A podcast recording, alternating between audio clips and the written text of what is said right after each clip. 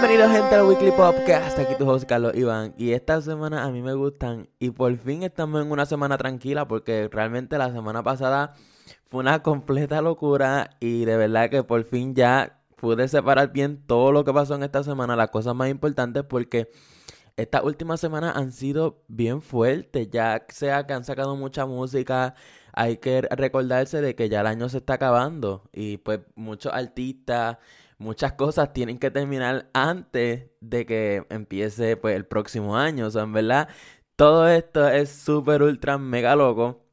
Y como yo soy rápido, vamos con los temas de esta semana. Y ya la famosa y prestigiosa revista están dando pues su opinión sobre cuál fue el álbum del año. Y sobre cinco revistas, incluyendo Billboard y Rolling Stone, nombraron a Folklore de Taylor Swift como álbum del año. Y ya, o sea, Definitivamente ese fue el álbum del año. Si hubiera sido simplemente una revista o una noticia que le pusiera que fue el álbum del año, pues es debatible.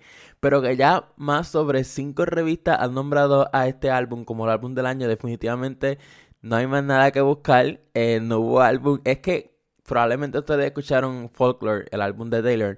Y realmente es que ese álbum es bien diferente en el sentido de que todo el álbum está en las letras de las canciones. Es un álbum bien cargado, tiene historia. Realmente, pues, eh, yo sí pienso que fue el mejor, el mejor álbum del año. Y también en estas listas, pues, nombraron a Future Nostalgia de Dua Lipa, After Hours de The Weeknd y Yo hago lo que me dé la gana de Bad Bunny. En verdad que me sorprendió mucho. Creo que en Rolling Stone y en Billboard, eh, Yo hago lo que me dé la gana está número 5 o número 3 o algo así. So, en verdad que es bien impresionante, como que yo creo que hace tiempo no se veía ver un álbum en español completo que estuviera liderando pues en estas opiniones sobre esta revista súper pues, famosa y prestigiosa, son verdad, hay que dársela, en verdad que el álbum estuvo súper bueno. Eh, Cromática eh, quedó 5, el quinto mejor álbum del año. Este, son en verdad que este año dentro de todo fue, fue un año que sacaron muy buena música. De verdad, puede ser que pues por la pandemia no, no tenían más nada que hacer y se sentaron a trabajar, a mejorar esta cosa, tenían experiencias distintas. O verdad, no sé, no sé realmente cuál fue la fórmula, pero hubo mucha pues, música buena y también hubo mala. Y es que eh, otras revistas prestigiosas nombraron a Changes de Justin Bieber como el peor álbum del año y a Yomi como la peor canción del año. Y aquí es donde viene el problema, es que como esta revista, pues creo que fue solamente una, nombra esto como el peor y lo nominan a los Grammy. Como que, ok, el álbum de Justin Bieber probablemente ustedes lo han escuchado, o, ok, Yomi sí lo han escuchado, obviamente. Y, ok, maybe no fue la mejor, pero como que la peor canción del año, yo creo que hubo peores, este, otra revista, creo que fue Billboard, nombró a a la canción de Nicki Minaj con 6 9 como la peor canción del año, pues ahí se entiende. Pero yo en verdad no estuvo tan mala y estuvo nominada a los Grammys con que pudo haber sido injusto, pues sí. Maybe fue injusto, pero pues como quiera no cuadra, pues que te digan una cosa en un lado y otra cosa en otra. Son verdad que esto lo que dice es que, que cada cual decide lo que piensa en el sentido de que quién fue el mejor y quién fue el peor, porque las cosas se contradicen bien grandes. Y hablando de álbums, eh, Shawn Mendes sacó su álbum este viernes y realmente se la tengo que dar a Sean. Eh, fue un álbum bien diferente. No suena igual por fin, no suena igual, ya que en sus álbumes pasados todas las canciones sonaban iguales, hablaba de lo mismo. En este álbum como que hay canciones que se parecen a sus viejas canciones, pero la mayoría pues en verdad son bastante buenas, son movidas, no se parecen, que es lo más importante, y las letras son más maduras. Eh, se nota que él ha crecido un montón y ha tenido mucha experiencia. So, en verdad que hay que dársela. Está bien buena. Yo espero que llegue al Billboard este 200. Pero sí, de verdad que si a ustedes no les gusta mucho Sean, este, denle la oportunidad a este álbum. Está súper bueno. Y pues, eh, una cosa que no estuvo buena de él fue el documental que sacó en Netflix. Y antes de que yo lo viera, eh, lo estaban masacrando. Porque dicen que estuvo aburrido, que no dijo nada que como hicieron un documental de una persona que no tiene pues nada. Y la cosa es que vi el documental y pienso lo mismo. Eh, la historia que querían contar, pues nunca se dio, ya que te hablaban de una cosa, después te brincaban a otra.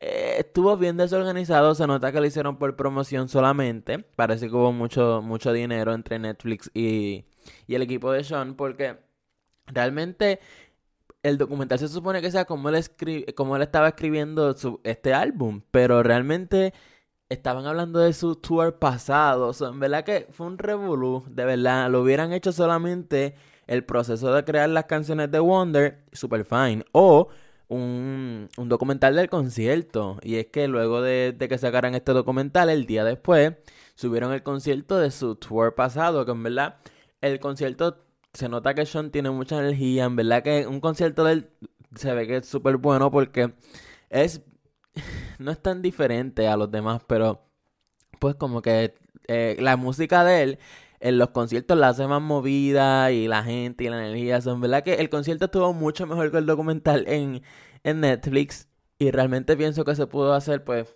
mucho mejor trabajo. So ya entiendo por qué estaban masacrando ese documental. Y a otros que masacraron fue al, al cast de Safe by the Bell, ya que se burlaron de Selena Gómez. Y es que Safe by the Bell e hicieron un remake de esa serie y la producción, en uno de sus chistes para, para que salieran en la serie, se estaban burlando de Selena Gómez con, su lupus y que no tiene riñón. Y wow, en verdad que es algo, pueden relajar con todo, pero con estas cosas y la cosa no es que relajen con estas cosas, es que lo pongan en televisión, en streaming nacional, ¿me entienden? Como que si hubiera sido algo menos, con menos dinero o whatever, no sé si me entienden. Eh, pues se entendía, pero un Safe by the Bell, el remake, como que algo así tan grande.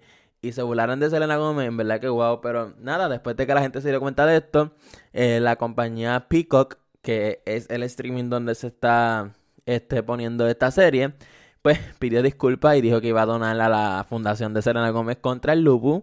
So, yo no sé qué estaba pensando esta compañía, yo no sé si no vieron ese episodio, de verdad no sé si maybe no le prestaron atención a esa parte o maybe pues no pensaron que creería tanta controversia, pero en verdad que hubiesen pensado eso y se hubieran ahorrado pues bastante. Y otra cosa que estaban criticando y en verdad que esto me sacó un montón y es que eh, Cardi B subió un tweet hablando de que se quería comprar una cartera de 800 mil dólares y la gente le empezó a, caer encima como que, ah, porque no lo gasta en fundaciones, esto y lo otro.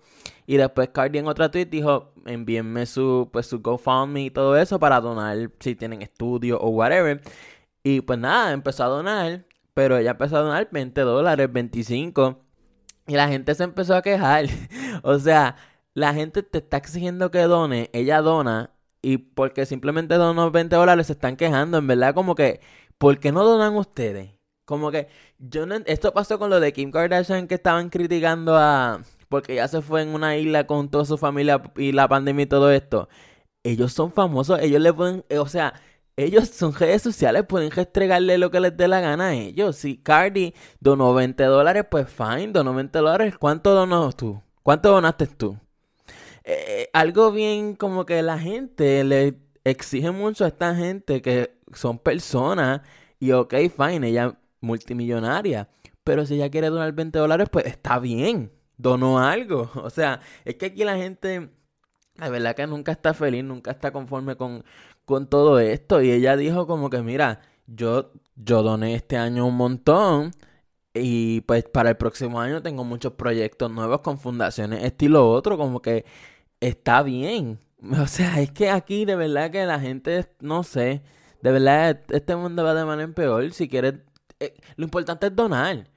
La persona puede tener 5 mil millones de dólares y si quiere donar 10 dólares, pues está bien. Donó algo. ¿Cuánto donó la persona que está criticando? Nada. De verdad que es que. De verdad que no sé.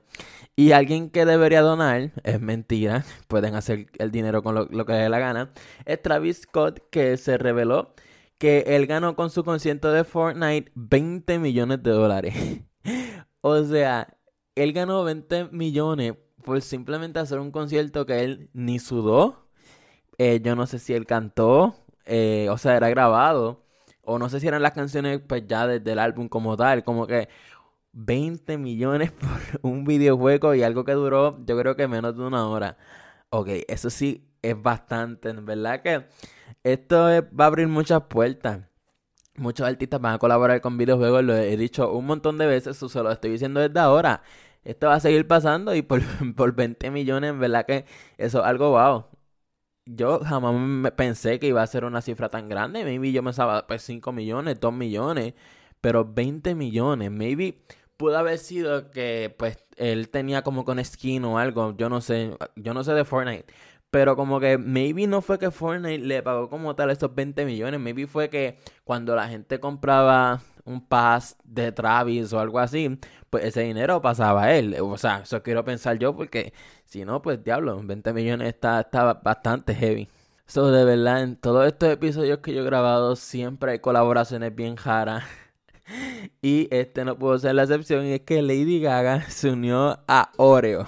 sí, la galleta Oreo. En verdad que esto es algo que yo nunca me hubiese imaginado. De verdad que yo no me imagino dentro de tres meses las próximas colaboraciones pues, más raras de marca y artista.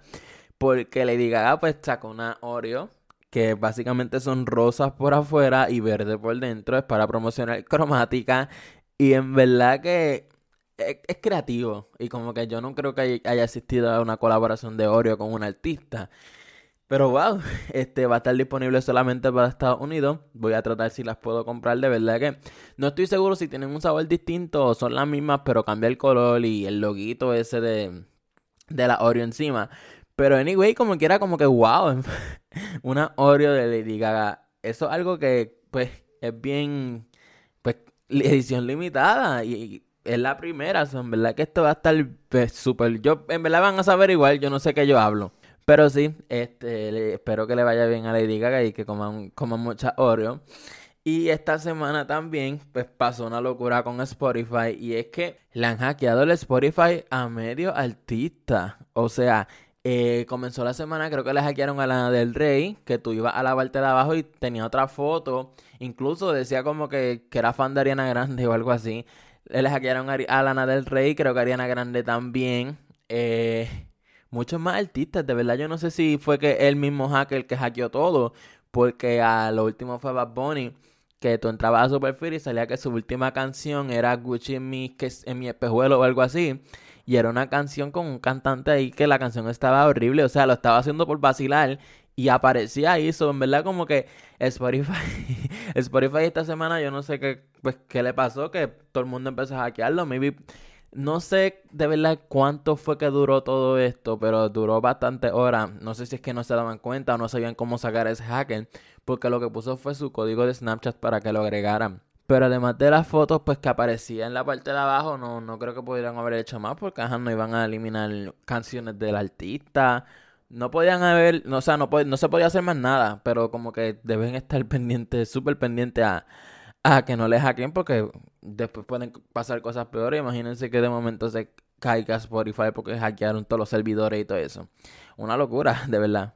Y también salió el Spotify Wrapped, eh, que eso básicamente te dice quién fue tu top artist del año, cuál fue la canción que más escuchaste, cuántas veces la escuchaste y todo eso. Y yo vi gente diciendo como que, diablo, este, estuvo casi cerca, pero en realidad mi top artist es este, este y lo otro. Y es como que Spotify no adivina. Spotify básicamente saca los artistas que más tú escuchas y las canciones que más escuchas. Son, no es como que es una opción que tú le digas como que, ah, este artista yo lo pondría en este lado, en este lado. No, o sea, esa es la música que tú escuchas, los cantantes que te escuchan. No es que ellos se lo inventan. yo no sé dónde la gente tiene la mente de verdad. Pero sí, este... Muchas personas tuvieron el... O sea, el top, o sea, ustedes saben que cuando le dan a top artist, pues te aparece este, en qué por ciento tú estás. Ya mi top artist fue Bad Bunny, entonces me pareció que yo estoy en el top 1% de los, de los más que escucharon a Bad Bunny. Pero hubo gente que estuvo en el top .001% de que escucharon, creo que fue a Miley Cyrus o a Bad Bunny también. Como que .001%. Eso es una, una locura. Pero sí, este, si no lo han intentado, pues simplemente entren a Spotify y rápido te va a dar la opción de dar, de, o sea, de hacerlo. Y pues nada, gente, este, ya hasta aquí el episodio. Como dije, no pasó más nada. Por fin estamos en una semana tranquila. Y si me estás escuchando en Apple Podcast, de esas cinco estrellas que me ayudan un montón. Si me estás escuchando en Spotify o cualquier otra plataforma, suscríbete que es súper importante. Y pues nada, gente, nos vemos la próxima semana.